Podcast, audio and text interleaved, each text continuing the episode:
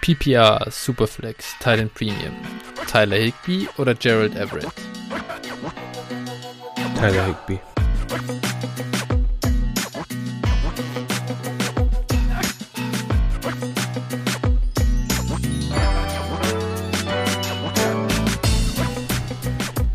Servus und herzlich willkommen zu einer neuen Folge von Dynasty Flow, der Dynasty Show von Phil und Flo. Hi Phil, schön, dass wir uns wieder hören. Wie geht's dir denn? Auf jeden Fall. Ja, Urlaub, fast frisch erholt. Heute zwar ein bisschen stressigen Tag hinter mir, wieder ein paar äh, vier Kilometer gefahren, auch im Urlaub, aber musste sein. Von daher jetzt aber völlig entspannt hier im äh, sogar im neuen Bürosessel, also beziehungsweise Bürostuhlsessel, wie auch immer man es nennt, ja, Bürostuhl einfach nur. Ähm, ja, genau. ja, und, und von daher sitze ich jetzt auch hier bei der Aufnahme mal etwas gemütlicher als vorher auf meinem Holzstuhl. Und äh, ein Schleifstein. Genau. ja, genau. Und jetzt alles, alles in Ordnung. Ich warte auf die NFL-Saison. ja, sehr cool, ja, das tun wir alle. Äh, das ist äh, logisch. Ähm, tut mir natürlich leid für dich, dass du wieder so viel im Auto sitzt. Das machst du ja während der Arbeitszeit schon häufig genug, ja. aber ist auch okay. Du bist das gewohnt, du kannst es ab und du hast ja immer gute Unterhaltung dabei. Ja, genau. Daher macht man sich, braucht man sich da keine Sorgen machen. Nö, genau. Nö. Und sonst, ja, am Wochenende war ich auch ähm, bei Michael Klock zu Gast, hab äh, da mit ihm zusammen Mockdraft kommentiert äh, zugunsten, also die, die Spenden, vom, die da gesammelt wurden, gingen zugunsten der Flutopfer. War eine ziemlich coole Sache. So musste ich mir auch äh, die erste Hälfte von Werder Hannover nicht antun. Ne? Also es, es, hat mir selber auch was Positives gebracht. ja.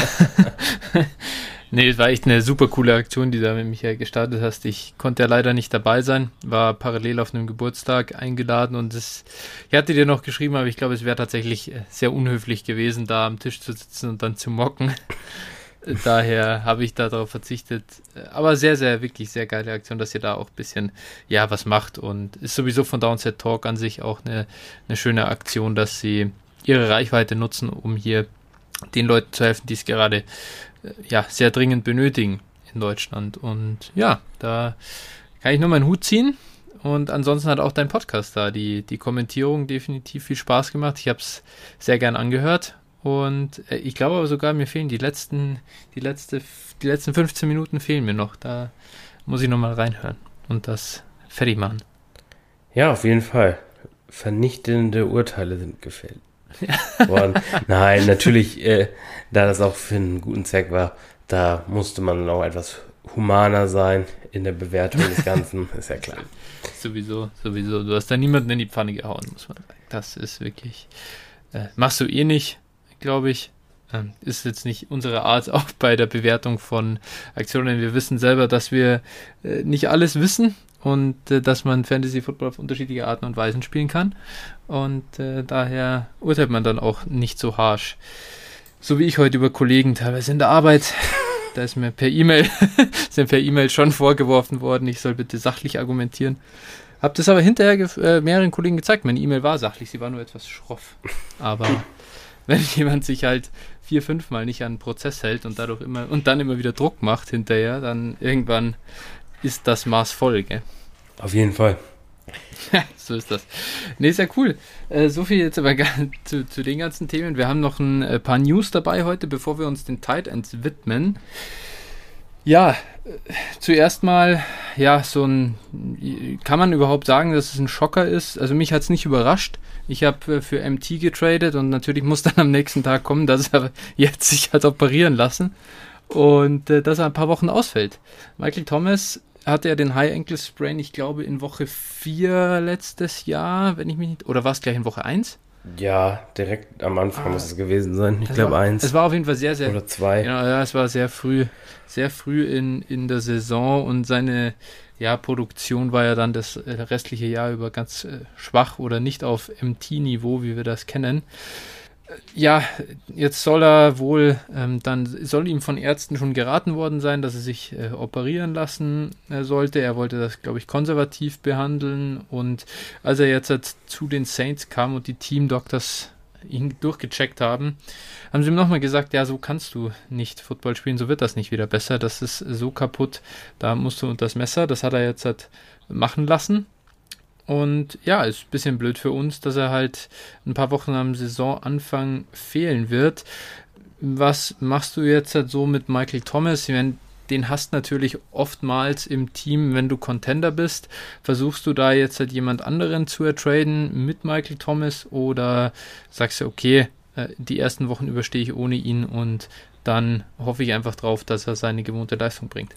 Ja, das ist für mich so ein bisschen die Frage. Ne? Also so ein Saisonstart ist natürlich ziemlich unsexy, schon gleich wieder mit dem, mit dem Knöchel. Und wer sagt mir denn, dass es dann gut ist. Also ich sage mal, Timetable, um darauf zu sprechen zu kommen, äh, hieß ab Operation so circa vier Monate. Wenn wir das mal hochrechnen, der ist im Juni operiert worden, dann äh, liegen wir irgendwo im Oktober. Im Oktober haben die Saints auch ihre Bye Week in Woche 6.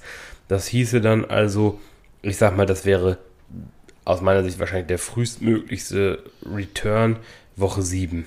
So und äh, mhm ja, wer weiß, ob er dann noch fit ist und also oder ob er dann wieder fit ist und nicht noch wieder damit rum äh, laborieren muss. Keine Ahnung. Also ja, wenn ich ihn jetzt irgendwie gut vertraden kann, dann würde ich es schon machen. Man, man muss eben auch sehen, nach der nächsten Saison ist er 29 und äh, ich sag mal, da haben wir schon auch Fälle gesehen, die wieder komplett zur alter Stärke zurückgefunden haben, keine Frage, aber zum Beispiel ein AJ Green, der da äh, eine ja, Verletzungsmisere praktisch durchlaufen hat und ja nie wieder der Alte wurde. Solche Beispiele gibt es da halt eben auch. Und äh, dementsprechend, ja, ich bin, ich bin da so ein bisschen hin und her gerissen. Grundsätzlich so eine Knöchelverletzung eigentlich nicht so ein Riesending, aber wenn du damit dann irgendwie ein Jahr lang rum Doktors, dann wird es halt irgendwann besorgniserregend. Ja, scheint ja also irgendwo auch nicht so die allerbeste, also dem Knöchel auch nichts Gutes getan zu haben damit, dass er äh, weiter gespielt hat oder dass er sich nicht hat operieren lassen.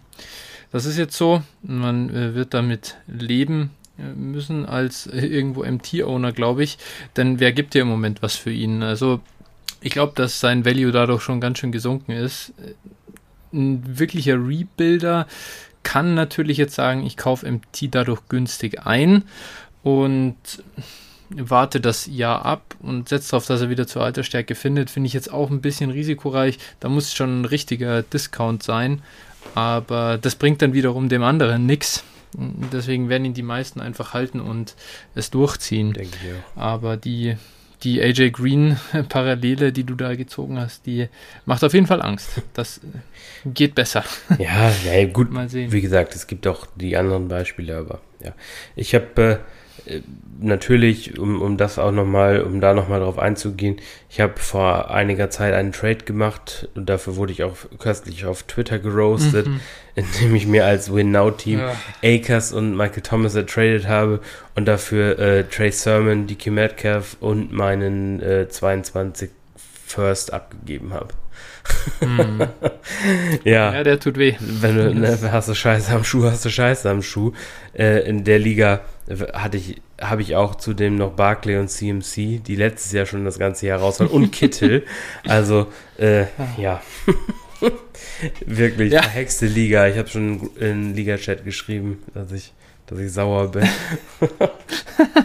ja, gut, manchmal bist du der Hund und manchmal bist du der Baum. Ja, das, ist das. Ist halt so. In dem Fall.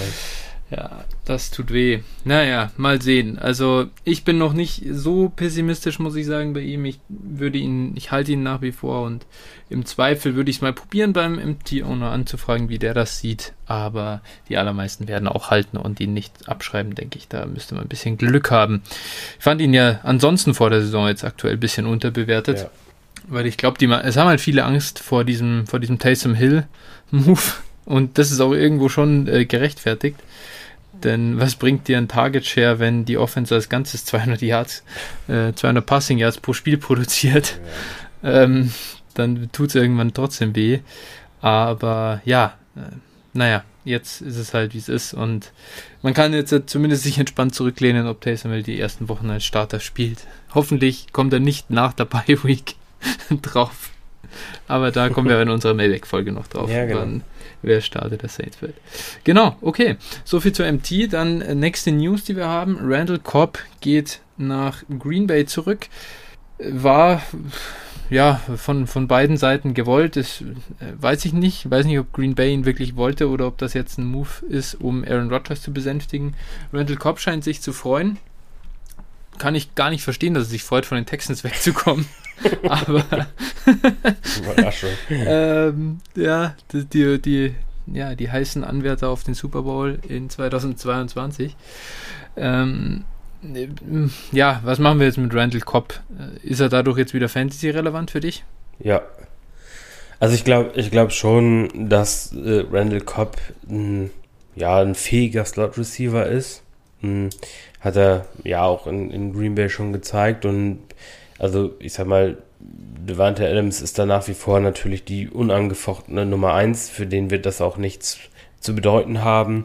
Für wen es was zu bedeuten hat, in mein, aus meiner Sicht, sind zum einen Robert Tonyan und zum anderen Amari Rogers, den Rookie. Mhm. Weil ich denke, äh, dass da jetzt die drei sich so ein bisschen die, ja, das, was Adams überlässt, so ein bisschen aufteilen und Rogers vertraut Cobb halt. Und ich glaube, der wird den einen oder anderen Touchdown fangen und äh, ja, als, als Win-Now-Team oder allgemein, man kann Randall Cobb vom Wafer aufnehmen. Ähm, und, und ich glaube, dann kriegt man auch während der Saison, wenn er dann mal so seine starken Spiele gemacht hat, immer mal ein bisschen was. Ja, also wenn ich dann einen Drittrunden-Pick für ihn bekommen kann während der Saison, dann hat sich der Pickup alle, alle mal gel gelohnt. Ja, bin gespannt, was er an Tage sehen kann. Ich glaube schon, dass es begrenzt ist, seine Rolle, aber ja, ähm, ist auf jeden Fall besser für ihn, als bei den Texans rumzuschimmeln, das ist klar. Ja. Und es ist halt neben Adams wirklich sehr, sehr viel möglich. Du musst im Zweifel nur eben besser sein als Tonyan äh, und, und Rogers. Und ja, da geht was. Kann schon sein, dass eben auch diese Rolle durchaus gesucht ist da in Green Bay. Adams als Outside Wide Receiver, Lazard, ähm, der das Feld in, in die Länge zieht. Und äh, dann Tonyan Tident, Cobb äh, im Slot. Kann gut sein, dass er da auch einen ordentlichen Snapshare bekommt. Also, ja, und dann in so einer Offense kann, kannst du immer mal ein gutes, ein gutes Spiel haben, ein paar Tage ziehen. Definitiv.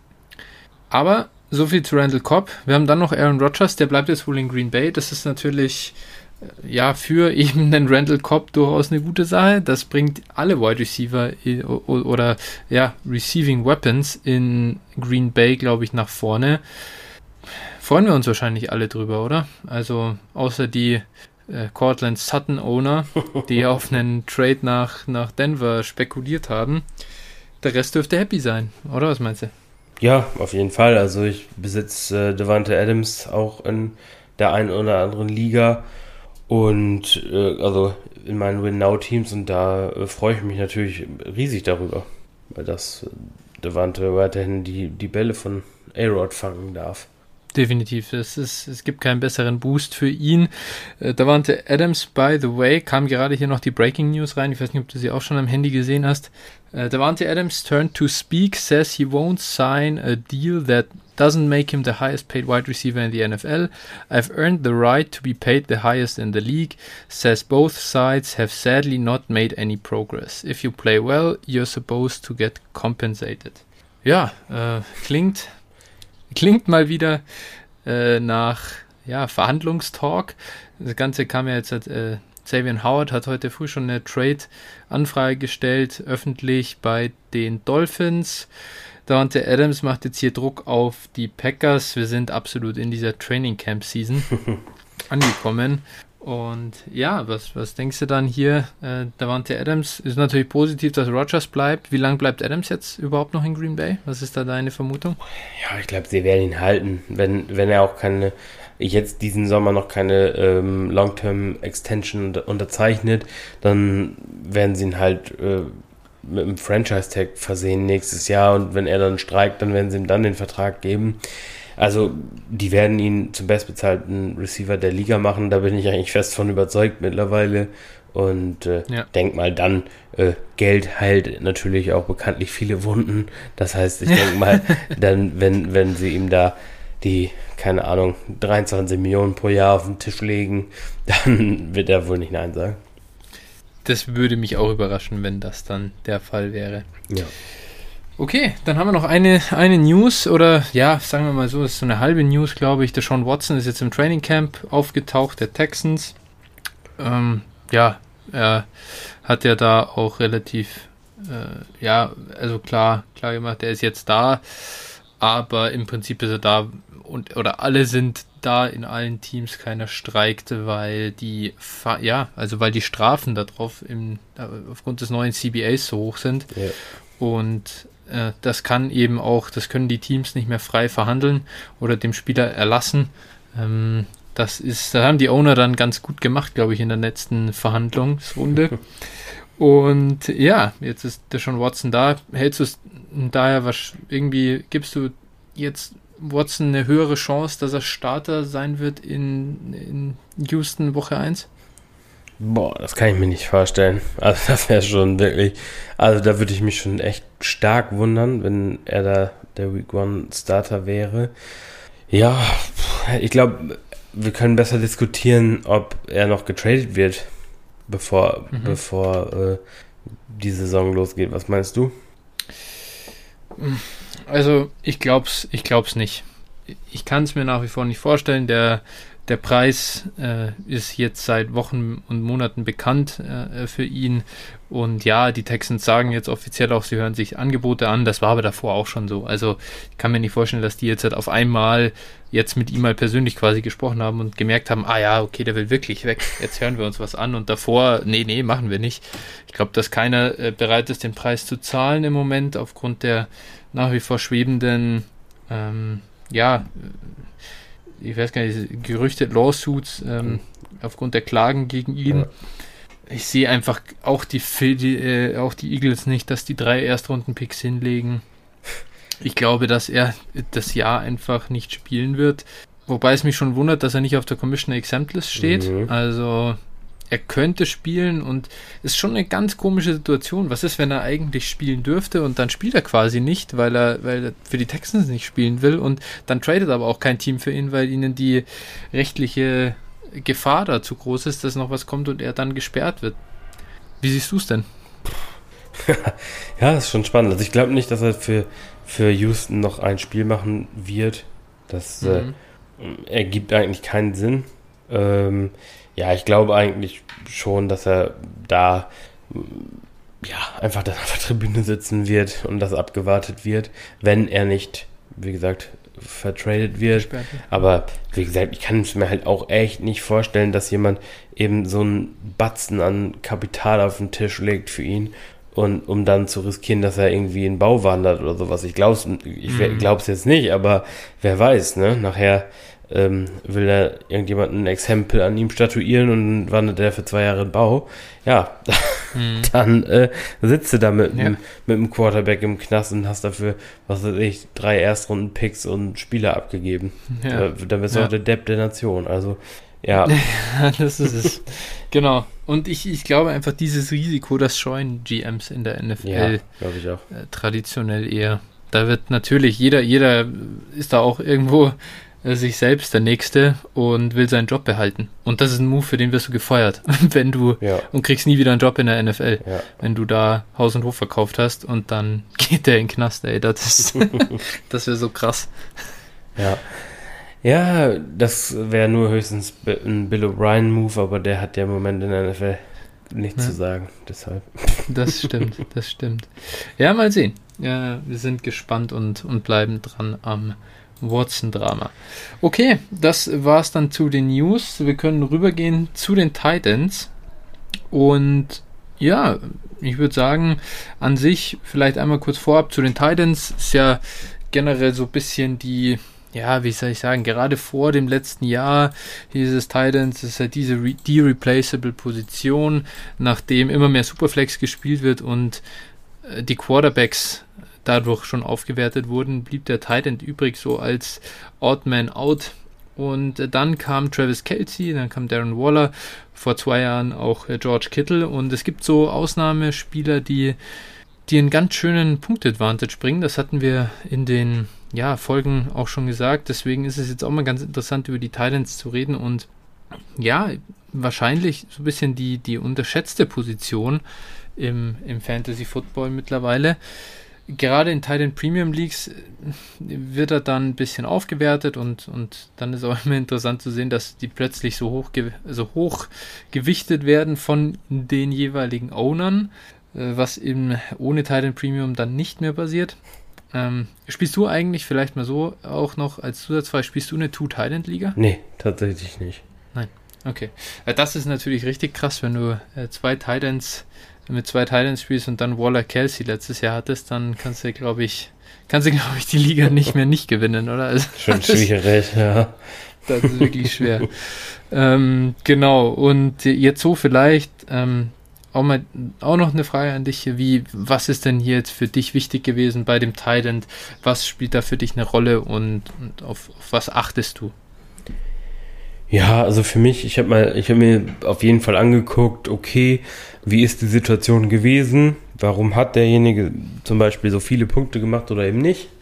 Ähm, wie hoch ist der Target Share? Wie hoch ist der Red Zone Target Share? Ne? Also was für eine Rolle spielt der jeweilige Spieler in, in seiner Offense? Und äh, dann so ein bisschen den Ausblick natürlich. Ne? Wie alt ist ein Spieler? Genau, und, und ich sag mal, ist er zum Beispiel der zentrale Punkt seiner Offense oder, oder halt mhm. eben nicht. Genau, gibt es. Wir haben zum Beispiel auch ja, Teams, wo es jetzt ein, ein Duo gibt. Ne, da muss man natürlich auch drauf achten, okay, was, was ist da mit der Fall? Und ja, genau, also alles in allem habe ich mir dann ja, das, diese, diese Punkte angeguckt. Genau. Ja, wunderbar. Äh, bist ja eh, ja, bist ja eh sehr gewissenhaft in dem Ganzen. Ich hatte äh, definitiv zu viel zu tun, um zu analytische, um so analytische Rankings zu machen. Ich habe das hier sehr viel nach Gefühl gemacht bei den Titans und freue mich schon drauf, dass du mich beim ein oder anderen auch von, von, einem, von, einem andere, von einer anderen Einordnung überzeugst. Ja, äh, lass uns, äh, lass mich, lass mich den, den, den Start machen, den, den Easy Way In, weißt du, da braucht man nicht viel können. Für das erste Tier, glaube ich, das wird bei uns beiden ähnlich aussehen. Wahrscheinlich. Bin gespannt. Bei einem Spieler bin ich mir nicht ganz sicher. Das ist ein bisschen offen, ne? aber ich habe äh, ja eine Dreierbande ganz oben im ersten Tier. Ist bei dir auch so? Ja. Ah, okay, gut. Dann denke ich, ist doch recht ähnlich. Also mein Ranking sieht wie folgt aus. Auf der 1 ist Darren Waller, auf der 2 ist George Kittle und auf der 3 ist Travis Kelsey. Und ja, matcht das mit deinem vielleicht so vorab? Ähm, nicht ganz. Nicht ganz, okay. Ja. Ich habe äh, Waller auf der 1, mhm. Kelsey auf der 2 und Kittle auf der 3. Ja, okay. Ja, das äh, finde ich jetzt nicht ganz so überraschend. Du bist ja äh, passionierter Trade Lance äh, Passing Game Hater.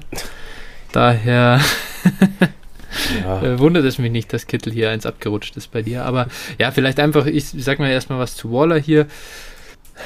Ja, was, was soll man über den Mann überhaupt noch großartig sagen? Äh, hat die letzten zwei Jahre komplett abgerissen. Also er kam ja 2019 als ähm, ja, wie, wie heißt Hard Knocks ja. Story, da unter John Gruden plötzlich zu Ruhm und irgendwie, ja, war so äh, ganz witzig, glaube ich, vorher und keiner hat das, wirklich keiner hat das ernst genommen, war ja äh, vier Jahre oder davor äh, schon vier Jahre in der NFL, ein Jahr komplett draußen, hatte persönliche Probleme und aus dem Nichts kommt ein Tight End, der die Nummer 1 Waffe in seiner Offense ist äh, der hat zweimal über 1100 Yards, für über 1100 Yards gefangen und letztes Jahr war er dann plötzlich halt auch noch eine Waffe oder eine größere Waffe in der Red Zone, hatte neun Touchdowns, äh, nachdem er in 2019 in Anführungsstrichen nur drei hatte.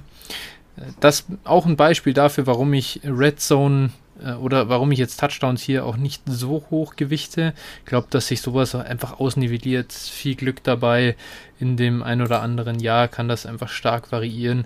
Und äh, generell ist er einfach einer der absoluten Target Hawks äh, der NFL auf Tight Riesentyp, geile persönliche Geschichte, muss man sagen, wie er es rumgerissen hat und sein Leben in den Griff bekommen hat. Kann man nur jeden Hut ziehen und es gibt in Las Vegas weiterhin weit und breit keine Konkurrenz für ihn. Ich glaube, da kommt die nächste 300 plus äh, PPR-Punkte-Saison ähm, PPR auf uns zu. Ich freue mich drauf. Ja, gut, also ich glaube, ich muss zu, zu Darren Waller jetzt auch nicht mehr so viel sagen. also ich bin absolut der Darren Waller Ultra und äh, dementsprechend, äh, ja, ich, ich feiere den Typen eben auch und äh, zum, zum Statistischen nur mal so, ich sag mal, ein, ein Tight End, der einen 28-prozentigen Target Share hat, 32,9% ja. in der Red Zone, äh, das ist einfach absolut absurd. Das ist ein absolut ja. absurder Wert. Also selbst für einen, für einen Wide Receiver wäre das schon brutal. Und äh, ja, wie gesagt, da wird sich an, an seinen Target-Share-Nummern auch nichts ändern. Wie gesagt, es gibt keinen Grund, ihn weniger zu targeten, weil er einfach überragend ist, ein Mismatch ist. Außer den New England Patriots hat ihn letzte Saison niemand in den Griff bekommen. Und mhm. äh, ja, vom, vom Skillset her, du siehst halt, dass er mal Receiver war. Und mhm. äh, ja, das ist äh. Mismatch. Hier einmal flexen für meinen Podcast-Partner. Ich habe hier Darren Waller aufgemacht in der JIT 3 Transaction History. Drafted by Johnny F99 with Pick 905. Ja. 20. Juli 2020. Ja. Neunt Runden-Pick in einer Titan Premium Liga. Ja, letztes Jahr. Ja, absolut ja. absurd. Einer meiner, also ja, besten Picks, wenn man so will. Das war wirklich, also der mir auch mit quasi die, die Liga gewonnen hat, dann auch am Ende. Ja. Äh, ja, in der neunten Runde. Das war ja letztes Jahr schon ein Stil auf jeden Fall, auch im, im Startup, aber äh, ja, rückwirkend betrachtet natürlich noch viel größerer. Ja, da haben einfach da noch keiner so richtig der Nummer getraut aus dem Vorjahr. Jetzt so ein bisschen, ah, das ist ein Flug. Mhm. Ah, Thailand, äh, auf einmal ein Jahr und dann sind sie wieder weg. und ja, er hat äh, gesagt, er hat gezeigt, dass ein Thailand kann sein, dass der mal, ein, dass man mal ein Breakout-Jahr hat mit irgendwie zwölf Touchdowns. Robert Tonyan. Aber wer 1150 Yards fast, äh, für fast 1150 Yards fängt, der hat wahrscheinlich noch ein bisschen mehr drauf als nur äh, ja, glücklich in einer äh, super effizienten Offense ja. rumzulaufen. Und genau, da haben wir auch ganz ehrlich, da haben wir einfach auch die Zahlen äh, eine relativ klare Sprache. Natürlich musste man skeptisch sein, so ist es nicht. Ne? Also ich war jetzt auch nicht, klar, wer weiß wie äh, davon überzeugt, dass Waller jetzt ein ja, Top 3 Tight End ist in der Liga. Äh, aber letztlich Waller wurde getargetet, er hat wenig Touchdowns gefangen für einen Tight End. Also da äh, ja, war eigentlich relativ klar ersichtlich, dass da dann, wenn er weiterhin so getargetet wird, ähm, ja, auch, auch eine Regression nach oben hin stattfinden musste. Und natürlich musste man skeptisch sein, weil Rux dazugekommen ist, ein First Round äh, Wide Receiver. Gut.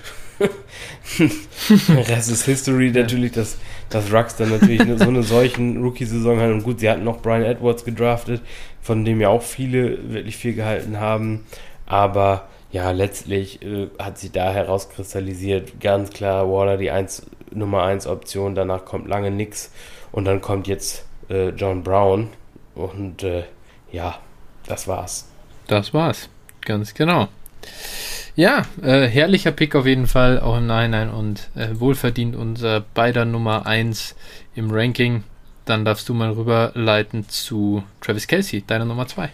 Genau, Kelsey, ähm, ja, auch natürlich einen brutalen Target Share in der Offense, ist da quasi die 1A oder 1B äh, Option von Patrick Mahomes in einer High-Flying Offense und äh, ja, 26,9% Target Share äh, bei 28,6% in der Red Zone. Das heißt also, ja, relativ ähnlich wie, wie Waller, etwas darunter. Ähm, gut, aber er spielt auch mit einem gewissen Tyreek Hill eben zusammen.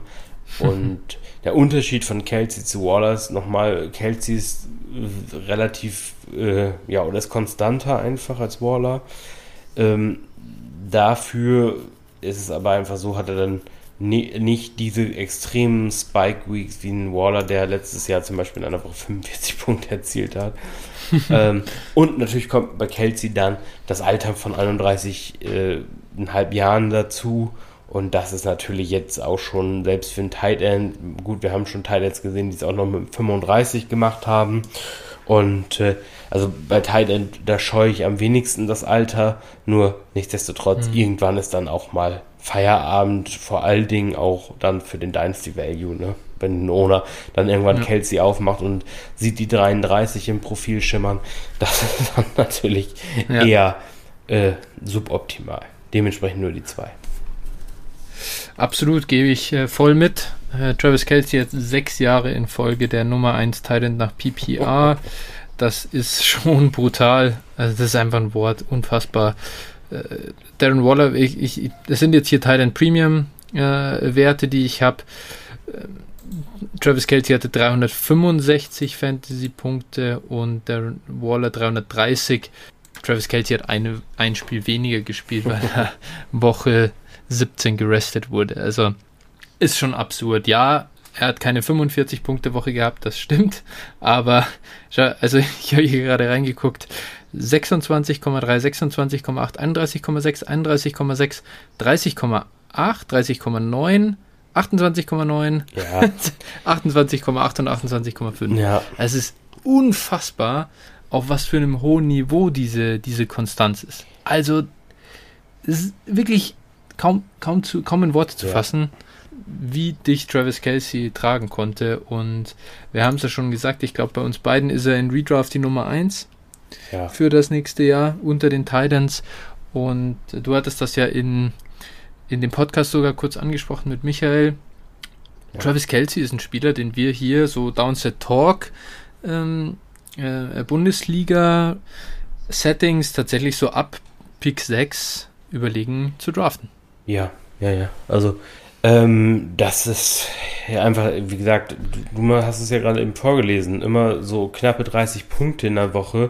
Äh, das, ich sag mal, wenn wir jetzt, das war ja gut Titan Premium in, in äh, der Downset Tag Bundesliga. Aber auch nur, ja. Das stimmt, aber auch nur 0,5 äh, Punkte pro Reception noch so. extra, nicht einen. Das ja, ja, ja, nee, nee. Dazu gesagt, ne? Genau, und also, aber nichtsdestotrotz, in so einer Woche, selbst wenn wir jetzt da mal das Premium abziehen, keine Ahnung, ist er mhm. ja immer noch bei 25 oder sowas, ähm, ja. dann ist es halt einfach in der Woche, äh, wenn der Gegner, Gegner halt einen Tight End hat, der um die 8 Punkte oder sowas erzielt, dann hast du halt eine eine Running Back 1 bzw. Running Back 2 Produktion Differenz, ne? Das ist halt, du ja. machst halt eine komplette Position des Gegners. Du könntest quasi auf Running Back einfach auf der zweiten Position niemanden aufstellen und hättest halt in der Regel ja. dann ne, die gleiche. Und das ist halt dieser immense Vorteil, der, den den Kelsey bringt. Ähm, ja. Natürlich, wenn du jetzt ein CMC bekommen kannst, dann 1, 1 äh, der dann 30 Punkte oder sowas auflegt, das ist nochmal was anderes. Aber äh, ja, nach diesen ganzen sicheren, konstanten Running Back 1s, wo man weiß, äh, ja, das ist, da muss man Kelsey halt nehmen. Ne? Der ist schon einfach das Advantage. Ja. ja.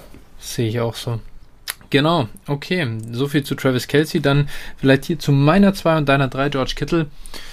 Ja, als Niners-Fan fällt es einem natürlich äh, nicht leicht, hier vielleicht ganz objektiv zu sein und George Kittle nicht äh, krass zu hypen. Ist einfach ein geiler Spieler, geiler Typ, auch, glaube ich, geiler Teammate.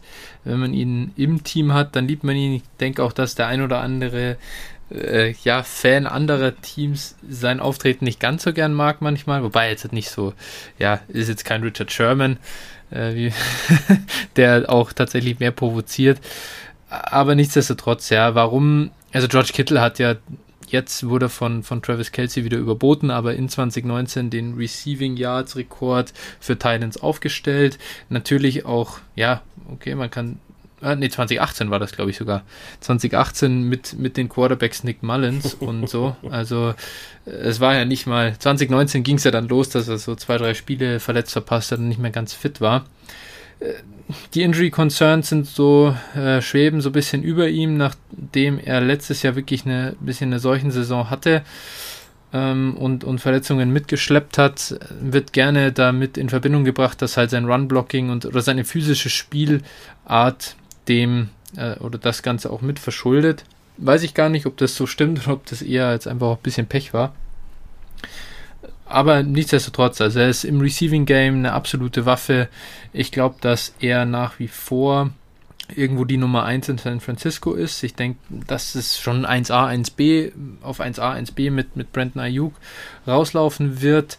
Äh, Debo Samuel ist ja auch so ein Kandidat, der gerne mal verletzt ist. Äh, daher können sich die zwei da den Großteil der Yards aufteilen.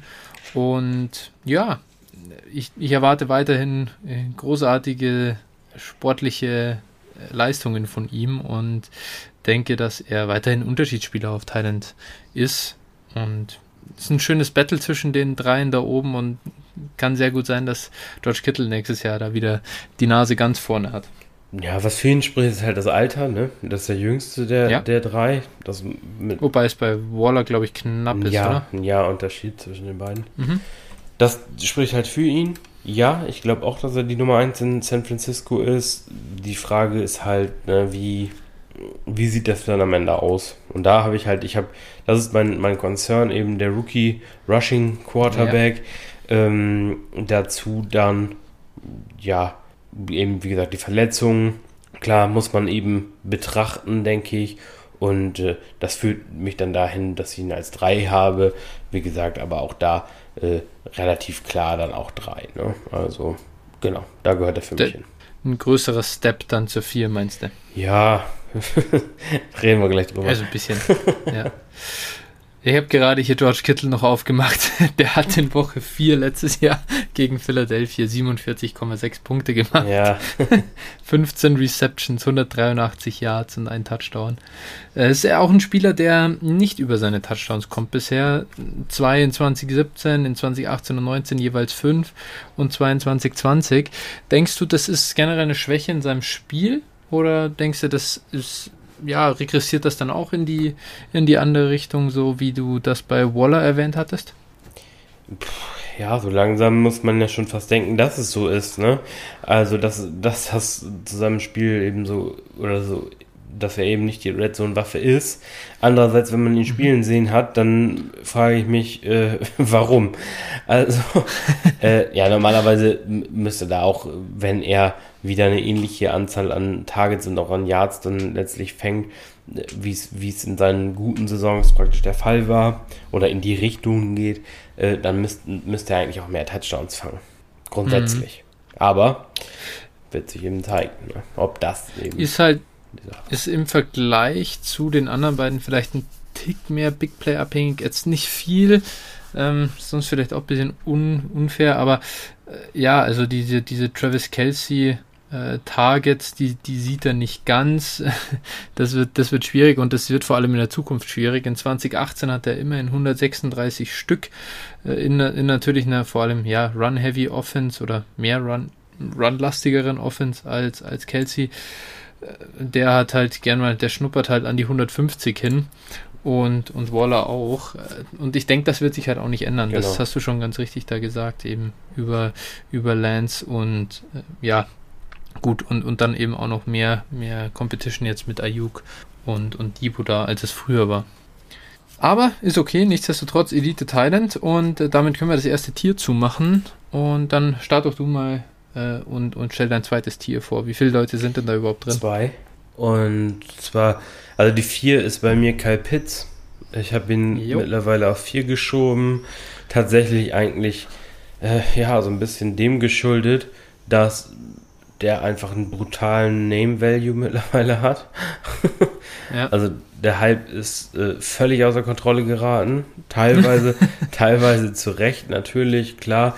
Ähm, er, ist ein, er ist ein super Prospect, äh, mochten wir ja auch. Andererseits äh, mhm. muss das natürlich auch erstmal beweisen. Und da bin ich halt extrem gespannt. Ein, einer der Spieler, auf den ich am meisten gespannt bin nächstes Jahr, weil äh, ich wirklich, ja, mich interessiert, was, was da in, einem Jahr, wie wir ihn in einem Jahr sehen, ob wir denken, okay, ja, er ist das, was man sich gedacht hat, oder eben, boah, ist er das wirklich so? Das ist diese einzige Frage und das ist halt bei ihm sowas von entscheidend. Ja, schauen wir mal. Ja, natürlich brutal jung, muss man so sagen. Der ist 20 Jahre alt. Mhm. Das ist absurd, ja. Und wenn der wirklich eine einigermaßen gute Rookie-Saison spielt, dann äh, ja, wird, er halt sich auch nicht verschlechtern. Aber wie gesagt, mal schauen. Ja, es ist halt krass. Er ist halt Titan 2 nach ADP. Eben hinter Kelsey, aber kommt vor Kittel und vor Waller. Und ja, da tue ich mir einfach so, so schwer. Damit geht Ende Runde 3 hier an 3.12 quasi in Superflex äh, Mox oder, oder nach Superflex ADP hier von, von DLF. Das ist mir persönlich einfach auch noch zu früh. Er ist auch meine Nummer 4. Hat jetzt alle Möglichkeit der Welt. Ohne Julio ist es natürlich nochmal deutlich besser geworden, die, ähm, die Situation in Atlanta. Ja. Aber trotzdem ist, boah, also, wenn, ich verstehe es ja, dass viele auch sagen, hier, Jalen Hurts ist ein großes Risiko, zum Beispiel den zu haben. Aber, boah, Kyle Pitts ist halt schon auch hier als Titan 2. Wenn, das muss in der NFL nur irgendwie zu hart sein für ihn, dann ja. ist er plötzlich ein austauschbarer Titan und quasi, also, ja, das ist so ein Evan Engram oder so. Das ist in ein paar Jahren, das ja. weiß man halt vorher einfach nicht. Und ich würde persönlich diesen Elite-Titan nicht liegen lassen. Da nehme ich dann doch lieber die Sicherheit mit. Ja. Ja, er, er, muss, also ich sag mal, das Schöne ist, es gibt eigentlich keine Ausreden. Ne? Neben Ridley ist in Atlanta eigentlich überhaupt nichts vorhanden. Ja. Es ist keine Defense da, ja. also Atlanta wird werfen müssen. Äh, Pitts hat einen mit Ryan, ich, also ist ja ein solider NFL-Quarterback auf jeden Fall, oder sogar ein überdurchschnittlicher NFL-Quarterback wahrscheinlich. Ähm, auch das wird sich zeigen nächstes Jahr, wie viel davon Julio seine Karriere gemacht hat. ähm, genau, also das, das ist die Opportunity ist da, der wird sich halt, wird sich halt über dieses und auch über das Jahr danach, wird sich halt zeigen, äh, was ist er tatsächlich. Und dann sich, werden wir sehen, ob äh, er dann weiterhin an der 4 bleibt, beziehungsweise dann natürlich, wenn er jetzt eine gute Rookie-Saison spielt, wahrscheinlich eher in Richtung Top 2 klettert, äh, ja, oder halt eben nicht. Ja, klar, also lass ihn eine 1000-Jahr-Saison machen, dann ist er sowas von die Nummer 1 ja, nächstes Jahr bei Frage, mir. Keine Frage. Ähm, deswegen, es ist noch Potenzial da, aber wenn man sieht, ADP ist bei Thailand 2, es ist halt auch nicht mehr so viel Potenzial da. Ja. Ähm, das ist das Problem, wenn man so ein bisschen Richtung Ceiling draftet, aber alles gut. Äh, man wird sehen, was er macht. Gut, das war deine Nummer 4. Dann kann ich mir fast deine 5 denken. Ja. Äh, TJ Hawkinson. Mhm. Äh, ja, da im, im, Receiving Game in Detroit äh, sollte der eine wichtige Rolle einnehmen. Bislang hatte er, also letzte Saison hatte er 18% Target Share, auch eine ganz ordentliche Target Share in der Red Zone von 23%, ist 24 Jahre alt und äh, ja, zu irgendwem muss Jared Goff äh, werfen, wenn er nicht gerade den Ball auf äh, Swift äh, oder auf Jamal Williams kurz wirft, dann wird es wahrscheinlich Hawk. Auf Swift bitte, bitte auf Swift. Ja, das ist ein anderes Thema, aber äh, genau. Auf jeden Fall und gerade in der Red Zone kann ich mir vorstellen, dass Hawkinson da ein spannendes Target für Jared Goff wird. Also dementsprechend glaube ich, dass die, die, äh, ja, die, die äh, Targets und so weiter und so fort steigen werden. Dementsprechend glaube ich, dass Hawkinson in, in der Range aktuell gut aufgehoben wird. Wer weiß, wenn sich jetzt zum Beispiel ein Kittel nochmal verletzt, dann kann ich mir halt auch tatsächlich vorstellen, dass, dass Hawkins ihn nächst, dann in, in einem Jahr überholt hat. Boah, ja, ich tue mir bei Hawkins ein bisschen schwer. Er ist meine Nummer 6, ist auch im zweiten Tier. Mm, ich bin irgendwie von ihm als Talent nicht so ganz überzeugt. Ich finde, er wirkt auf mich so ein bisschen Mittelklasse-Titan-mäßig. Ich glaube auch, die Situation ist halt sehr, sehr gut für ihn. Aber jetzt mal schauen. Also er muss jetzt dieses Jahr schon echt gut liefern dafür, dass ich ihn da auch behalte. Ansonsten habe ich einfach ein bisschen Sorge, dass er nicht die Athletik oder nicht dieses absolute Talent hat, um da an die oberen hinzuschnuppern. Und ja, also rein für Redraft muss ich sagen, hätte ich ihn über ähm, den beiden, die ich also hier auf 4 und 5 habe mit Pitts und, das kann ich ja schon mal sagen, North Fand. Aber für Dynasty tue ich mir da noch ein bisschen schwer. Mal sehen, ja. was er, ob er mich Lügen straft. Ich würde mich freuen. Also für, für mich ist das bei Hawkinson jetzt auch eine ganz entscheidende Saison. Ist jetzt ja, glaube ich, sein dritt, fünftes Jahr, wenn ich mich nicht irre. Ja. Genau. Ja.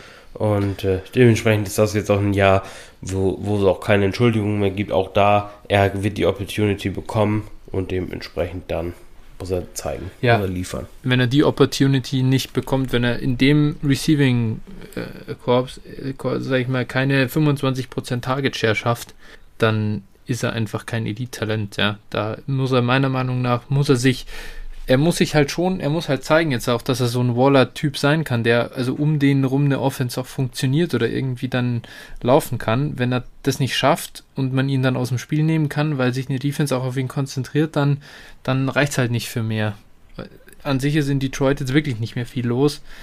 Äh, Amon Ross St. Brown ist zwar ist klar, ist jetzt der, der Nummer der Nummer 1 Receiver der Rookie-Klasse. Er sieht sehr polished aus im ersten Tra Training.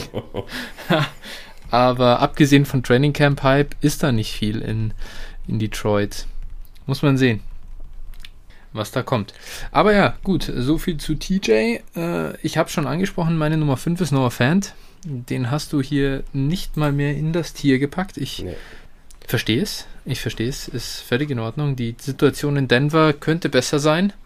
Es ist super viel Competition da. Es ist kein guter Quarterback da. Ähm, Drew Locke und Teddy Bridgewater sind nicht das, was du sehen willst äh, für dein Tight End. Andererseits, ich habe schon gesagt, Nick Mullins hat äh, George Kittle zur ähm, ja, Rekordsaison verholfen und hat ihm unter anderem, ich glaube, 205 Yards in einer Halbzeit aufgelegt Ja.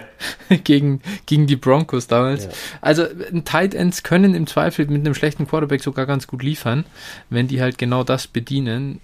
Von dem her, also rein als Fan-Owner und Fan hoffe ich fast, dass äh, Teddy das wird. So für Kurzpass-Game und so weiter. Wenn Drew Lock äh, einfach die Murmel überall rumfeuert, könnte das ein bisschen problematischer sein. Was mir bei Fans einfach gefällt, schaut euch auf Player Profiler mal sein, äh, seine Seite an und dann vergleicht das mit George Kittle. Das sind beides athletisch einfach Freaks. Das ist absurd, wie schnell der Typ ist, wie hoch der springen kann. Äh, Ja, diese ganze körperliche Statur, das ist von ihm einfach unfassbar. Und deswegen sehe ich bei ihm mehr Upside als bei den anderen oder als bei Hawkinson und den, den Kollegen, die jetzt äh, so nachfolgend noch kommen. Natürlich, es muss was passieren auf Quarterback in Denver und dann muss er sich durchsetzen gegen die ja, Judys und, und Suttons dieser Welt und trotzdem seinen ja, äh, knapp 25-prozentigen Target und Air Yard Share schaffen. Sonst äh, ja, schafft das nicht in dieses Top-Tier, äh, Top-Tight End-Tier, aber die Möglichkeit sehe ich. Äh, ja, also Fan ist meine 8 in meinem nächsten Tier auch dann mit drinne. Das umfasst auch drei Mhm. Spieler. Äh, ja, also wie gesagt, du hast es gut um, um, umschrieben. Das ist halt einfach, äh, wird halt keine High-Flying Offense sein und äh, viele Optionen im Passspiel.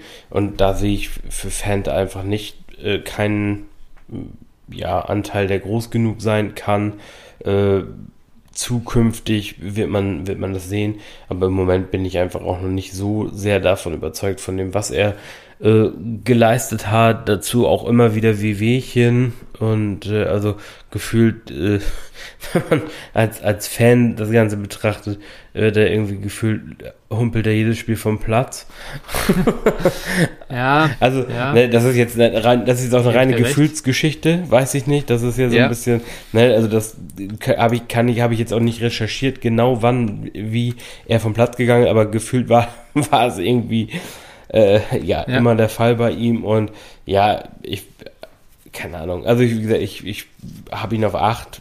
Athletisches Profil ist gut, ganz klar. Aber da muss wirklich dann auch mehr kommen als das, was er bisher gezeigt hat für mich. Ja, was halt bei ihm noch ganz gut ist, oder das sage ich vielleicht immer noch dazu, so eh diese Effizienzmetriken, Yards pro Team Pass Attempt oder Yards per Route Run, das bei ihm sehr gut und was völlig absurde Statistik bei ihm, der hat in 2019 16 Spiele gemacht und in 2020 15. Mhm. Und als ich das irgendwie, das Aber wie das viele passt davon überhaupt komplett? nicht auch zu. Ja, äh, äh, gebe ich dir völlig recht, ja. Also wie viel Snaps dann in jedem Mhm. und so. Da gibt's auch welche hier, ich letzte, äh, im letzten Jahr schaue, hier sehe ich schon Woche 14 Carolina 8% der Snaps Mhm, gemacht. mhm. Äh, da war er früh vom Feld, keine Frage. Aber ich hätte nie gedacht, dass der so viele Spiele gemacht hat. Ja. Also gefühlt ist es halt die Hälfte der Saison verpasst er verletzt. Aber steht dann doch am Feld. Mal sehen, ähm, was das dieses Jahr ist. Wenn das natürlich jetzt wieder dieses Jahr so ist, dann irgendwann, klar, muss man da natürlich auch sagen, dann scheint es scheint einfach sehr anfällig zu sein und dann werde ich ihn auch runterranken. Ja, das, das Problem, Keine Frage. das Problem ist einfach in dieser Offense, du hast halt, wie gesagt, äh, zwei äh, kompet einigermaßen kompetente Wide Receiver, du hast zwei Running Backs, die auch einen Ball fangen können, du hast neben ihm noch Albert Okwuegbonam, der auch, äh, ja, als er fit, noch fit war, bevor er sich, ich glaube, sich das Kreuzband Mhm. gerissen, meine ich, ne? Ja, ähm, ja. der hat auch einige Targets gesehen durchaus und hatte ja auch ein, guten, ein gutes athletisches Profil. Also ähm, Ja. abschreiben würde ich den auch nicht.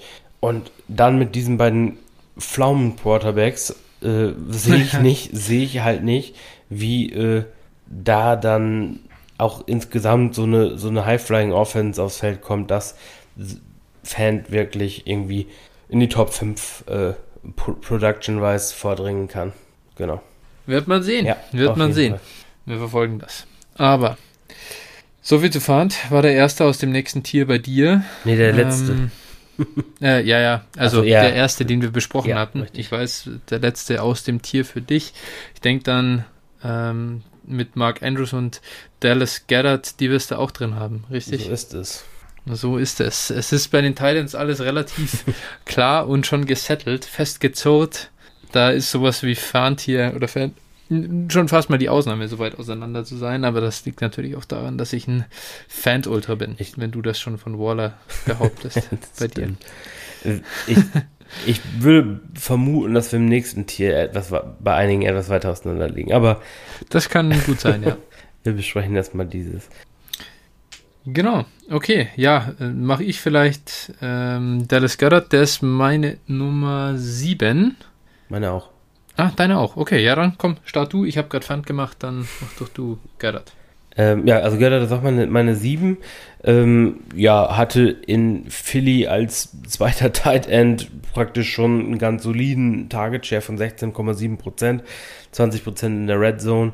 Ähm, ja, trotz dass er in der Regel die zweite Geige hinter Earls gespielt hat, auch wenn der natürlich über Teile der letzten Saison verletzt war und auch wirklich nicht gut in Tritt kam. Ja, ich hoffe ja immer noch, dass, dass Ertz getradet wird. Mittlerweile wird es immer unwahrscheinlicher, aber die Hoffnung stirbt zuletzt. Das würde halt für, für Goddard hier auch, um diese Platzierung für mich weiter beizubehalten, auch schon eher notwendig sein. Als dass, wenn Ertz in, in Philly bleibt, glaube ich zwar schon, dass Goddard die Nummer 1 Option auf Thailand sein wird. Nichtsdestotrotz, wenn Ertz da ist, wird er auch eben seine Targets sehen. Und äh, das würde eben Goddard auch schaden. Mittlerweile ist Goddard 26, also auch nicht mehr so jung, so langsam muss da dann auch der richtige Breakout kommen, um wirklich noch in die Top-Riga aufzusteigen.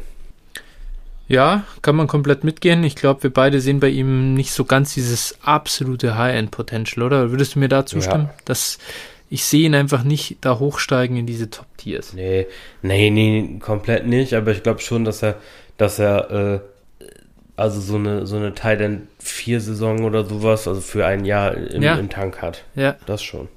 ja, genau, so, so an dem Ding sehe ich ihn. So äh, kratzt so in die Top 5 rein, ist dann so einer doch noch so ein best, besser, besser als die ganz schlechten dann oder so, oder da, wo es dann wirklich eine Suppe wird, aber ist kein richtiger Punkte-Magnet oder richtiger Vorteil mehr. Ähm, tu mir bei ihm auch echt äh, da ein bisschen schwer. Oder an sich mag ich es mag ich's schon, deswegen habe ich ihn ja hier auch noch vor mh, einigen anderen. Ich habe tatsächlich gar nicht so viel Angst vor Zach Ertz. Ich finde, der sah letztes Jahr dann echt nicht mehr gut aus und ja, äh, das, ob der jetzt, also wenn, wenn Zach Ertz in 2021 einen Dallas äh, Goddard Outbreak verhindert, dann ja, werde ich ihn, glaube ich, allgemein runterstufen müssen, auch wenn Zach Ertz nach der 21er Saison weggeht. Ja, gut, ich, also meiner Meinung nach wird Zach, Zach Ertz äh, schon Unrecht getan an sich, aber ja, ich gucke gerade, ja, er hat, er hat, also Ertz hat letztes Jahr Woche 7 bis 12 verpasst. Ja. Ne, also das muss man, muss man sagen und war, ja, war danach halt, hatte er auch nicht mehr die gleiche Snapchat wie vorher. Also da war dann so ein bisschen schon die Übernahme von, von Göttert, wobei man natürlich auch immer sagen muss, wie fit ist ein Spieler dann wirklich. Ne? Grundsätzlich gehen wir mal davon Klar. aus, er sollte voll fit sein. Ja, also schauen wir mal. Jo, genau, schauen wir mal, was da auf uns wartet. Es wird in Philly sowieso spannend. Rager, Smith, ähm, Hertz, es sind irgendwie lauter Wundertüten da. Sehr schwer zu predikten. Daher mal sehen, was dann der Garrett draus machen kann. Äh, ja, dann darf ich vielleicht zu Mark Andrews kommen. Ja. Eben unser, äh, also bei mir ist er ja dann schon die 8, bei dieser dann die 7, aber im gleichen Tier unterwegs. Mark Andrews, ja, hatte ich letztes Jahr noch höher, war letztes Jahr meine Nummer 4 im Titan Ranking unter den und so mit, mit der Hoffnung, dass er derjenige ist, der in dieses Top-Tier vorstoßen kann. Ja, da ist er mittlerweile ganz schön gefallen. Liegt einfach auch daran, dass er sehr Big Play abhängig ist für mich. Ist natürlich der Baltimore Offense geschuldet. Gar nicht so sehr ihm. Lebt von den Touchdowns. Es ist eine effiziente Offense an sich. Das heißt, sie sind häufig in der Red Zone und er fängt auch viele Touchdowns. Ich glaube, das wird auch so bleiben. Aber jetzt kommt auch noch Rashad Bateman dazu. Äh, ähm, Hollywood Brown ist ja noch da. Also ich sehe da einfach sehr wenig Air Yards oder, oder Yards generell, die er dann haben wird. Und das, ja, ist schade, weil für mich das Upside limitiert ist. Ja, das, das stimmt schon. Das Upside ist limitiert, natürlich, wie gesagt, in Bezug auf Total Yards auf jeden Fall. Nur, äh, wir haben, wir haben gesehen, was eben bei Andrews möglich ist, wenn sie wieder so effektiv sind. Ne? Also dementsprechend, wie gesagt, ist, meine, ist er meine 6 und äh, ja, er hat halt unwahrscheinlich viele Red Zone, Red Zone Targets, hat einen hohen Red Zone Target Share. Ja, es ist Baltimore, aber wie gesagt, sie, sie scoren ja durchaus viele Touchdowns, auch wenn sie wenig Yards machen durch die Luft. Und äh, dementsprechend, also ist, ist er halt eben in dieser Range auch gefangen, ne? in dieser 5-6 Range genau. oder sagen wir mal 5 bis 10er Range der Tight Ends. Ja. Und ja. Äh, ja, wie gesagt, viele Red Zone Targets zählen eben oder sprechen eben für ihn. Äh, die Yards, das Volume sprechen, spricht eben gegen ihn. Absolut. Ich habe das hier gerade durcheinander gebracht. Du hast natürlich ihn auf 6, da dein Tier da beginnt ja. und Gerhard dann auf 7. Das heißt, du hast Andrews vor Gerhard. Ja, Andrews. Nicht wie ich umgedreht, ja. Andrews ist, ist halt tatsächlich die Eins im Passspiel da, ne? Das ist, also, Gerhard muss, also wird sich zeigen, wer, wo, welche Option er sein wird. Ähm, und ich glaube, Lama Jackson ist einfach der bessere Jalen Hurts. Dementsprechend, äh, ja, wenn wir jetzt für, für beide Offenses irgendwie ja, gut, Philly so, so Baltimore Light als Baltimore Light ansehen, also nicht ganz so run-heavy, äh, dann, wenn man das mal gegenüberstellt, dann würde ich halt Andrews als eins, Nummer 1 Waffe in, in der Offense, besonders in der Red Zone, würde ich ihn halt eben da sehen. Ja, da bin ich gespannt. Also da erwarte ich schon viel von Bateman, äh, gerade dann ab 22 und mal sehen, ob Andrews da gut in der Red Zone, ja, da stimme ich dir auf jeden Fall zu. Ansonsten glaube ich schon, dass es ihm wehtun wird, dass da jetzt ein wirklich sehr, sehr guter Receiver neben ihm spielt. Voraussichtlich natürlich. Müssen wir auch sehen. Bateman hat noch keinen NFL-Snap gespielt, aber von dem erwarte ich doch sehr viel. Okay, das war's dann mit dem dritten Tier. Jetzt geht's los. Jetzt, jetzt muss ich sagen, bekomme ich langsam ja, das ist schwer. Also Bauchschmerzen. ja. Beim Ranking. Es gibt ein paar Spiele, die hat man noch gern, aber ja, jetzt wird es halt so, dass man sagt, jetzt, jetzt sind wir in der Mittelklasse angekommen, oder? Ja, ja, das ist auf jeden Fall. Also äh, mhm. genau, das ist jetzt auf jeden Fall die Mittelklasse. Für mich beginnt sie ja eigentlich schon nach der nach mhm. der Top 5, wenn man mal ganz ehrlich mhm. ist. Und dann spätestens genau. mhm. schon fast nach der 6. Also, ja. Ja. Genau, also jetzt, aber jetzt genau, gehen wir halt nochmal ein Tier runter. Soll ich mein, mein nächstes Tier machen? Ja, wie viel hast du denn? Vier Spieler. Wie viele Leute hast du denn? Ah, ich habe nur drei. Okay. Okay. Meine Nummer 9 ist Adam Troutman von den New Orleans Saints. Habe ich auch. Ja, natürlich ist, war ein Rookie Tight End letztes Jahr, hat da nicht so viel gespielt hinter Jared Cook und den anderen Optionen, die die, die Saints noch so hatten. Ähm, jetzt ist er, wenn, also mal abgesehen von Alvin Kamara, wahrscheinlich die Nummer 1 im Passing Game.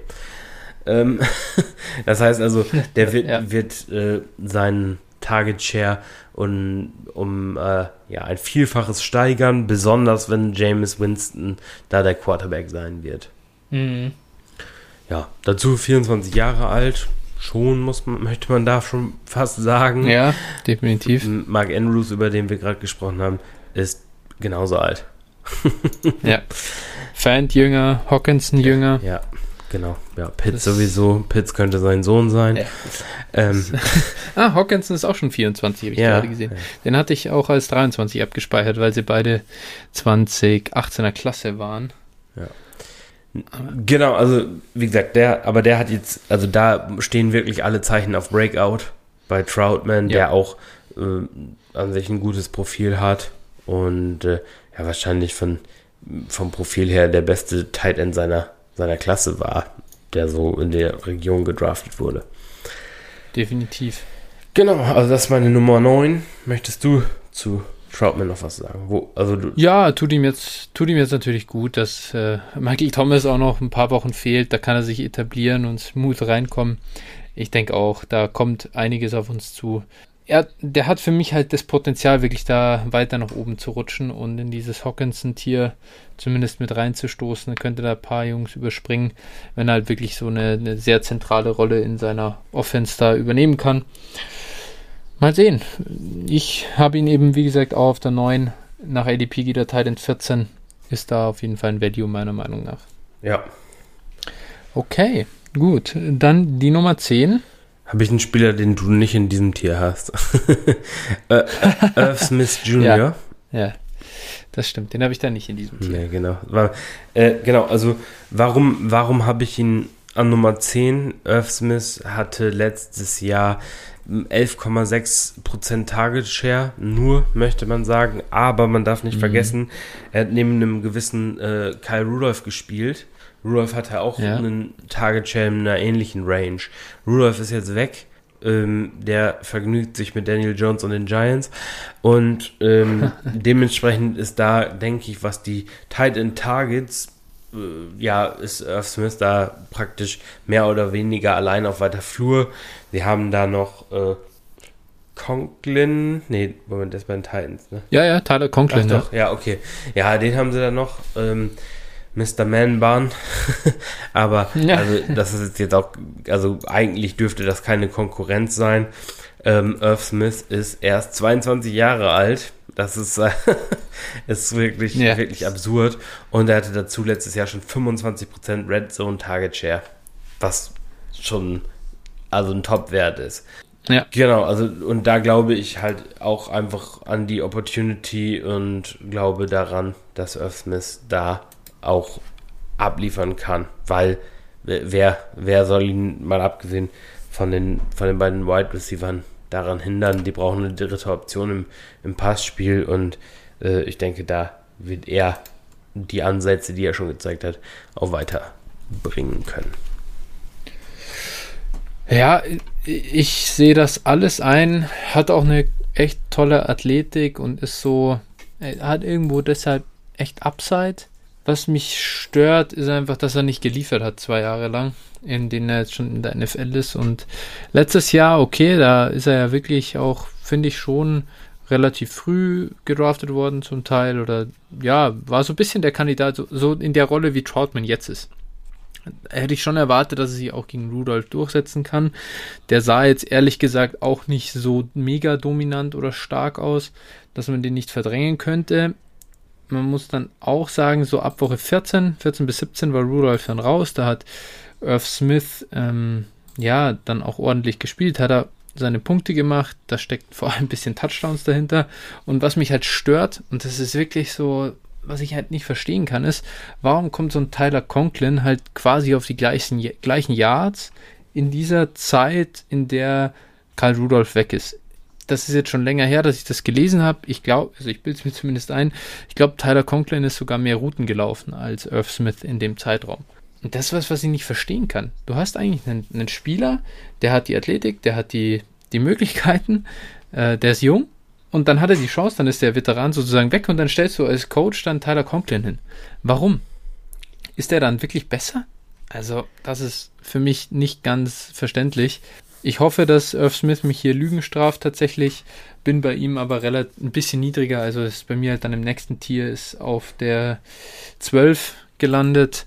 Aber ja, ähm, ich würde ihn gern höher nehmen. Vielleicht liegt es auch ein bisschen daran, ich habe letztes Jahr viel von ihm erwartet und er hat mich enttäuscht. Daher, das habe ich ihm nicht vergessen. ja, vielleicht ist es der Bias.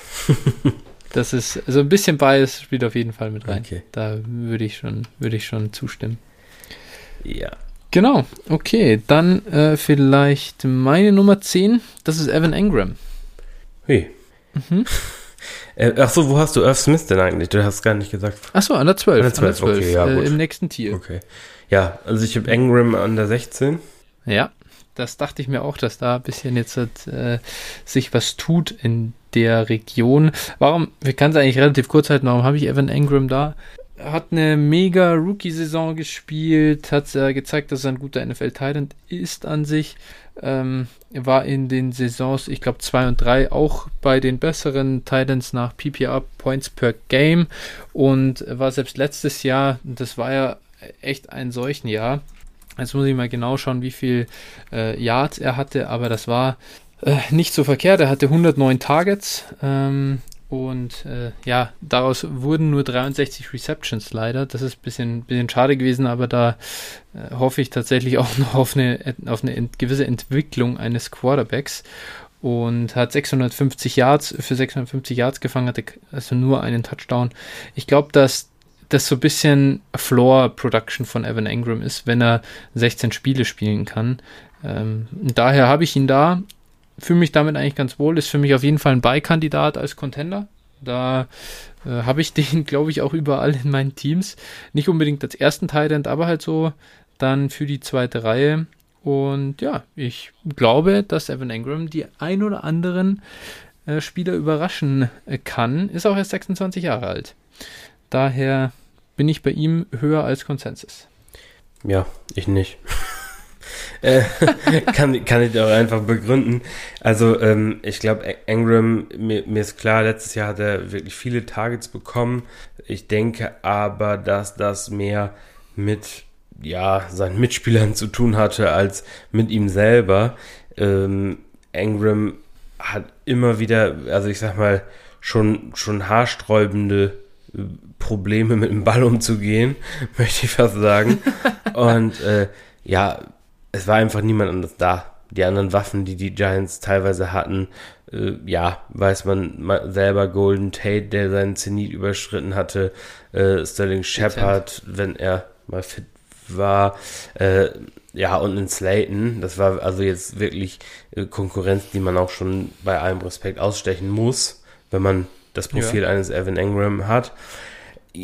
Die nächste Saison sieht allerdings ein bisschen anders aus. Saquon, der sicherlich so 80 bis 100 Targets, je nachdem wann er spielt, äh, ja, für sich beanspruchen wird. Golladay, der, äh, den sie auch nicht mit Geld zugeschüttet haben, damit er gut aussieht.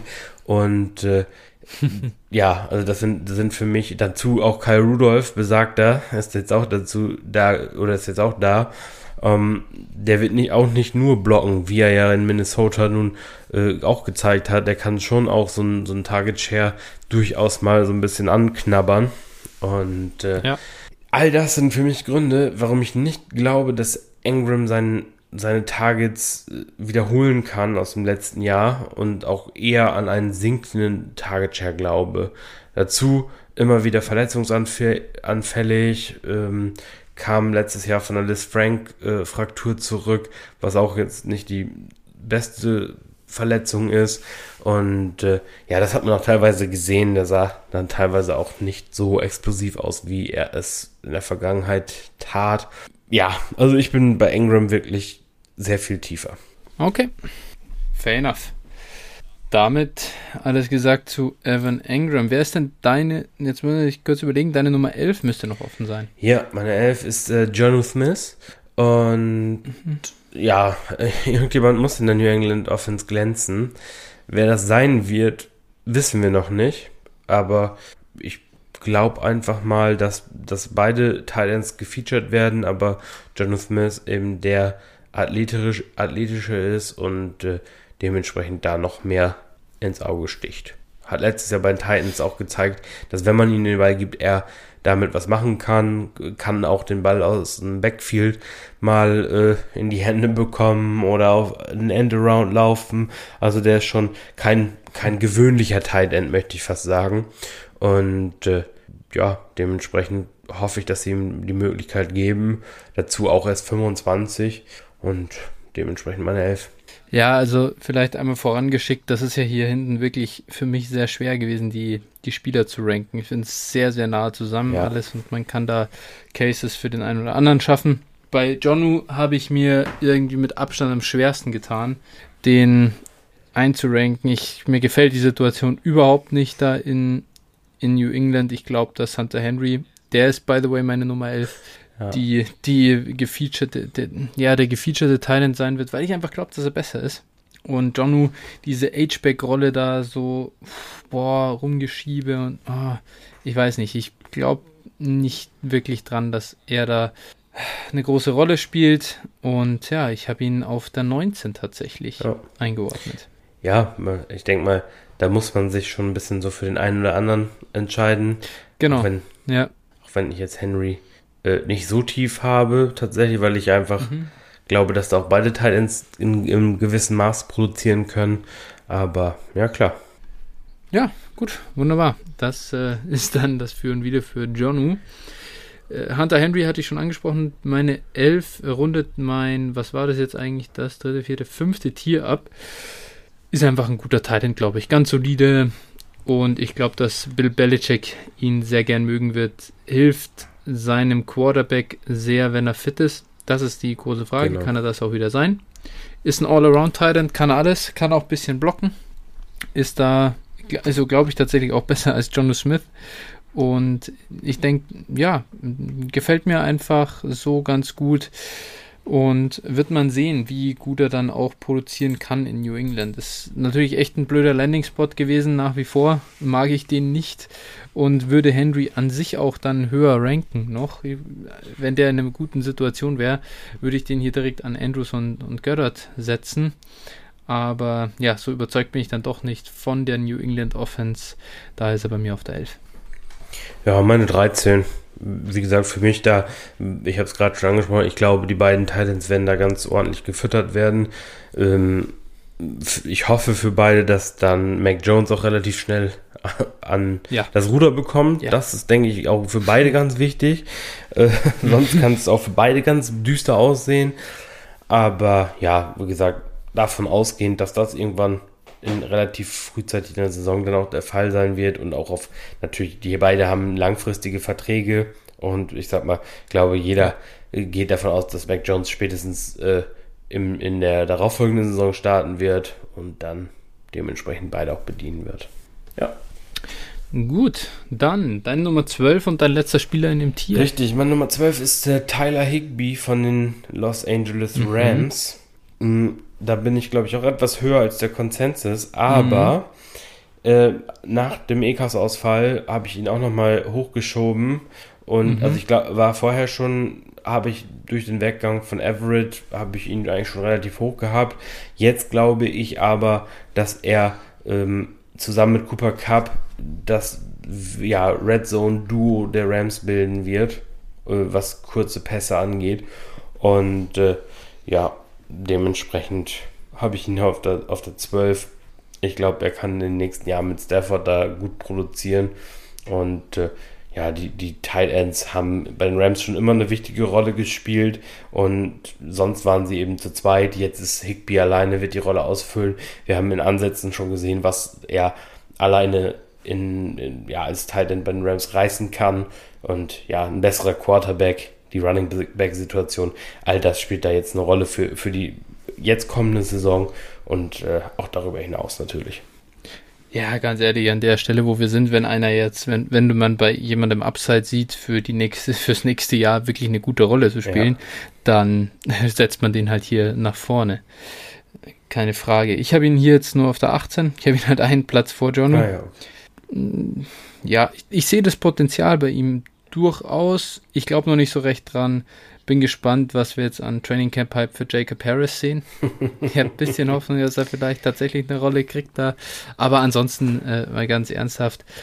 Mal sehen. Also der, das Argument Cam Akers, muss ich sagen, finde ich jetzt schon gut. Also vielleicht gehört er tatsächlich, also auf jeden Fall gehört er, glaube ich, ins obere Tier und äh, hier eher an die 15 gesetzt. Ähm, davor habe ich noch mal ein paar junge, eben hier mit Irv Smith unter anderem, ich mehr langfristige Upsides eh. Ja, klar. Äh, weil die, die können auch einfach einen Schritt machen oder einfach sehr gut sein. Aber ja, absolut in Ordnung und verständlich, warum du ihn so weit oben hast. Das rundet dein Tier ab. Jetzt, jetzt äh, sind wir hier im nächsten.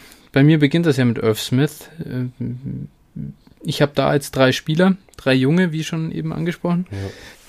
Wie sieht es bei dir aus? Was kommt da jetzt auf uns zu? Ich habe fünf angefangen mit äh, Hunter mhm. Henry, den wir schon hatten, und ja, mhm.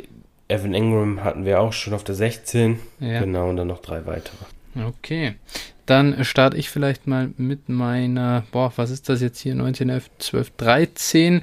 Cole Kmet, äh, ja, Titan, Chicago Bears auch eine, ja, mein normale Tight Rookie Season gespielt, würde ich sagen. Nicht besonders auffällig gewesen. Solide. Justin Fields kommt da jetzt als Quarterback hin. Hoffentlich wird er durchstarten. Die Bears brauchen auch ein bisschen was äh, für die Mitte und, und eben, ja, Targets, die man da so äh, verteilen kann. Da gibt es einen Robinson, da gibt es äh, Daniel Mooney, dem traue ich auch ganz gut was zu, aber halt als tiefe Passoption. Klar gibt es auch Terry Cohen und, und David Montgomery so aus dem Backfield, aber ich könnte mir vorstellen, dass Cole Kmet da als, ja, mit der Titan-Rolle sich eine ganz solide, ähm, ja, einen soliden Target-Share erkämpfen kann und hoffe einfach auf den Sophomore-Effekt auch bei ihm. Daher hat er es jetzt halt hier ähm, bei mir auf die 13 geschafft. Ja, man muss natürlich immer noch sagen, äh, Jimmy Graham ist nach wie vor noch da, ne? ja, komm, okay. Gut, ja, stimmt, aber da hoffe ich jetzt einfach mal wirklich, dass das jetzt auch mal gut J ist. Jimmy Graham hatte letztes Jahr ja. ähm, 20 Red Zone Tages. 20 Red Zone Tages, war damit drittbeste ja. Tight End. Ja. Also, was ich damit sagen will, ist, ähm, mhm. im Prinzip, also ich habe Command auf der 14, auch jetzt direkt. Ähm, ich mhm. sehe das auch. Die Bears haben eigentlich niemanden, wo sie hinwerfen können, außer eben ähm, die vier Passcatcher, einer davon ist Komet. Und äh, dementsprechend mhm. muss er eigentlich, wenn die Bears auch nur, ich sag mal, Mittelklasse sein wollen, dann muss Komet da einen Schritt nach vorne machen und wird dann auch liefern. Äh, ja, ich halte auch einiges von ihm, dementsprechend 14. Okay. Gut, dann. Wer fehlt bei dir? Die 13, die oder? Die 15. Nee, die 13 war. Die 15? Ja, ja sehr das gut. Die 15. Ist, äh, unser neuer Seahawks Tight End. Also ja. eigentlich mhm. halt ein bisschen zu niedrig. Wer, ist auch meine Nummer 15. Ah, siehst du, dann sind wir uns ja einig. Ja, hätte eigentlich jo. natürlich auf die 3 gemusst, ne? Vor Kittel, ist klar. ja, klar. Nein.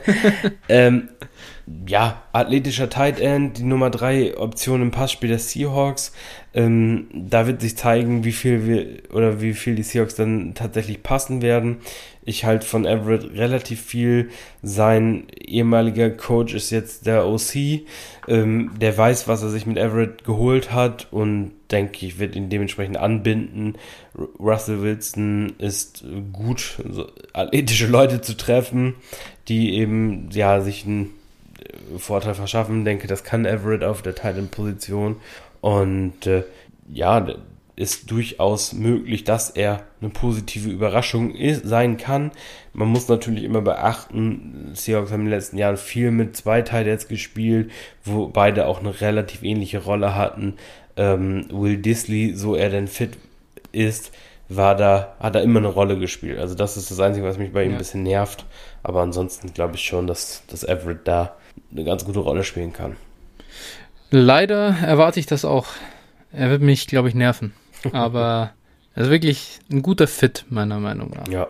Kann da gar nicht, gar nicht mehr großartig was dazu sagen. Du bist der Seahawks-Experte, du hast das perfekt auf den Punkt, Punkt gebracht. Er hat, ist eine echt schöne Late-Titan-Option, finde Ja. ich, wenn man mal so in, an Redraft denkt und keinen der Top-Spieler bekommen hat. Ja. Genau, okay. Dann habe ich hier noch jemanden auf der 14. Ja. Da bin ich mal äh, gespannt, wo du den hast. Äh, geht natürlich um einen Rookie, bei dem warst du sowieso eigentlich sehr hoch. Pat Frymouth von den Pittsburgh Steelers. Ja, ich mm, erwarte schon einiges, also nicht unbedingt jetzt im nächsten Jahr von ihm, ja. Da wird es jetzt, jetzt ganz locker als Rookie Tight End losgehen. Es gibt da, es ist crowded, was Receiving Work angeht, aber ansonsten, glaube ich, nutzen die Steelers, können die Steelers auch einen End ganz äh, gut wieder vertragen. Und dann muss man sehen, wer in 22 der Quarterback dort ist. Ja, ich äh, kann mir sehr gut vorstellen, dass Frymouth ein überdurchschnittlicher NFL-Titan wird. Die haben ihn ja auch nicht grundlos in Runde 2 gezogen. Ja. Ich mag das Profil gern. Also, warum nicht? Ja. Ja, ich habe wieder für 18 jetzt hier. Ähm, Mhm. Genau, einfach weil er jetzt in dem nächsten Jahr keine Rolle spielen wird. Ich denke, dass es, oder was heißt keine Rolle, aber zumindest eine untergeordnete Rolle und äh, dann übernimmt im Jahr drauf. Also, ja, wie gesagt, auch fair und, und ich sag mal, da ist es ja wirklich äh, austauschbar. Wir, Ja. reden, wir reden hier irgendwie was um, ja, Second Round Value, so ungefähr. Ja, Und- late. Late Second Round Value und, und da bewegen die sich alle, ne? Genau. Ja, genau. Ich habe ich hab nur noch okay. ich habe nur noch an meinem vorherigen Tier an der 17 Robert Tonyan. Ich glaube zwar, ich habe ja auch Mhm. bei der Kopfverpflichtung schon drüber gesprochen, dass der äh, natürlich auch Touchdown-mäßig regressieren wird. Nichtsdestotrotz war er eine solide Option für Rogers und gerade Ja. in der End- Endzone wurde er gesucht. Und trotz Regression glaube ich schon, dass er eine gewisse Rolle spielen kann in der Offense und eben für die Touchdowns gut ist und dementsprechend hier die 17. Ja, ist bei mir die 21. Ja, okay. Äh, Ist, ist aber wie, äh, wie, wie du sagst, das ist alles sehr austauschbar hier hinten. Ich Ja. habe ihn halt, ich habe ihn jetzt zum Beispiel hier noch hinter Logan Thomas äh, vom, vom Washington Football Team. Bei Tonyan ist es halt, dass wenn die Touchdowns ein bisschen runtergehen, dann ist er sofort irgendwie komplett irrelevant. Ah, das tut halt weh.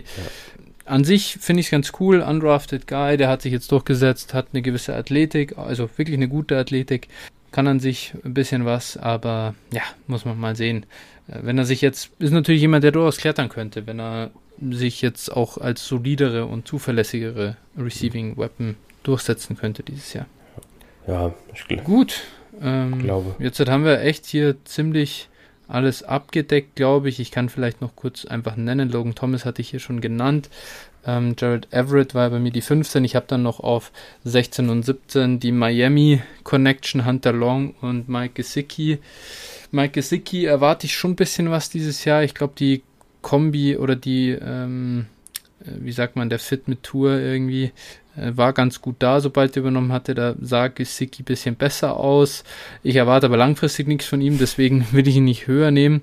Und ich rechne dann damit, dass Hunter Long da ein bisschen übernehmen kann oder ich hoffe drauf und sehe eine ganz schöne Upside. Und deswegen habe ich ihn da oben, wobei ich auch, wenn ich es so anschaue, puh, also über Higby, na, da ist schon viel Protection dabei. Dann eigentlich, wenn ich ehrlich bin, nehme ich dann doch safe, also so eigentlich nicht wirklich im Rebuild bin äh, oder Retooling bin, die Production für ein Jahr von Tyler Higby über der Chance, dass Long mal relevant wird. Ja, und Gesicki, muss man auch fairerweise sagen, hat letztes Jahr nicht geschafft, einen höheren Target Share als 16% zu bekommen und sich nicht gegen Leute wie Lynn Bowden oder äh. Jakeem Grant oder so durchzusetzen oder wie Mac Hollins und wie die alle da hießen, die da rumgefleucht sind. Also dementsprechend, also da erwarte ich jetzt mit, mit Will Fuller, mit äh, Jalen Waddle und äh, Devante Parker, da erwarte ich nicht, dass der da irgendeine nennenswerte Rolle spielen wird. Ja, ist halt meiner Meinung nach auch ein Mittelklasse, also untere Ja. Mittelklasse halt als Tight Aber ja, er hat halt ein paar Targets dann mit Tour gehabt. Ähm, das sah besser aus. Hat dann vier Touchdowns halt gefangen innerhalb von drei Wochen. Da sah dann auch mal production-wise ganz gut aus. Ja, Also geht besser als Mike Gesicki. Ich glaube, da sind wir uns einig. Ja. Ja, Okay. Gut. Hast du noch, hast du noch Honorable Mentions aus deiner Sicht? Ja, äh, Ferguson kann man schon mal nennen, finde ich. Ja, ähm, ja. Tatsächlich, die Titans haben halt die Big Two und danach eigentlich nichts mehr. Und da wird auch irgendjemand Ja. scoren und, und warum nicht Ferguson? Ähm, sonst Hooper kommt mir meist auch noch ein bisschen zu schlecht weg. Ähm, zwar die Cleveland Offense auch nicht gerade High-Flying, aber nichtsdestotrotz kann, also auf ein Jahr gesehen, wir haben es halt eben auch bei, bei den Browns Receivern angesprochen, es war halt letztes Jahr schon wettermäßig solche und äh, dementsprechend kann, also könnte Hooper durchaus auch, der war auch verletzt letztes Jahr, könnte durchaus Mhm. noch eine bessere Rolle spielen. Und wenn man ganz deep gehen will, dann würde ich noch, äh, ja, Zach Ertz oder Mo, Mo Alley Cox empfehlen. Das ist wirklich tief, ja. Da sind wir tief unterwegs in, in den Rostern. Ja, äh, kann man, kann man aber auf jeden Fall machen. Also Zach Ertz hatten wir ja schon mal besprochen. So, Ja. wenn da der, der Trade endlich zu den Colts kommt, Ja, dann oder zu den Bills, dann kann noch mal was gehen. Ja, sagen wir mal. Okay, gut, wunderbar. Dann war es das mit der Thailand-Folge, Thailand-Ranking-Folge. Ich bedanke mich bei dir, Jo. wünsche dir eine schöne Woche äh, und den Hörern auch. Werbung, Ja. ansonsten vielleicht noch kurz eingestreut. Folgt uns auf Twitter, at DynastyFlow mit ph, at phil81190 und at 49erflow. Über, ja, äh, finanzielle Unterstützung, glaube ich, du hast das ja mit deinem Mock auch schon gezeigt. Wer in dieser Woche ein paar Euros für einen Podcast übrig hat, der spendet einfach an die Downset Talk äh, Flutkatastrophenhilfe. Da ist das Geld aktuell besser aufgehoben als bei uns. Ähm, und ja, ansonsten, ja, äh, kann man uns auf iTunes bewerten, da freuen wir uns riesig drüber. Äh, muss ich auch mal wieder reinschauen auf die Reviews, ob sich da was getan hat. und äh, ja, ähm, ich glaube, ansonsten habe hab ich jetzt halt alles durch und, und genannt. Ja, Denke schon, genau. Diese Woche haben wir ja für euch noch ein kleines Bonbon. Äh, es wird noch eine Mailback-Folge geben. Genau. Und yes. Also gibt es uns diese Woche doppelt. Zweimal. Sehr geil. Da freue ich mich auch schon drauf. Auf jeden Fall.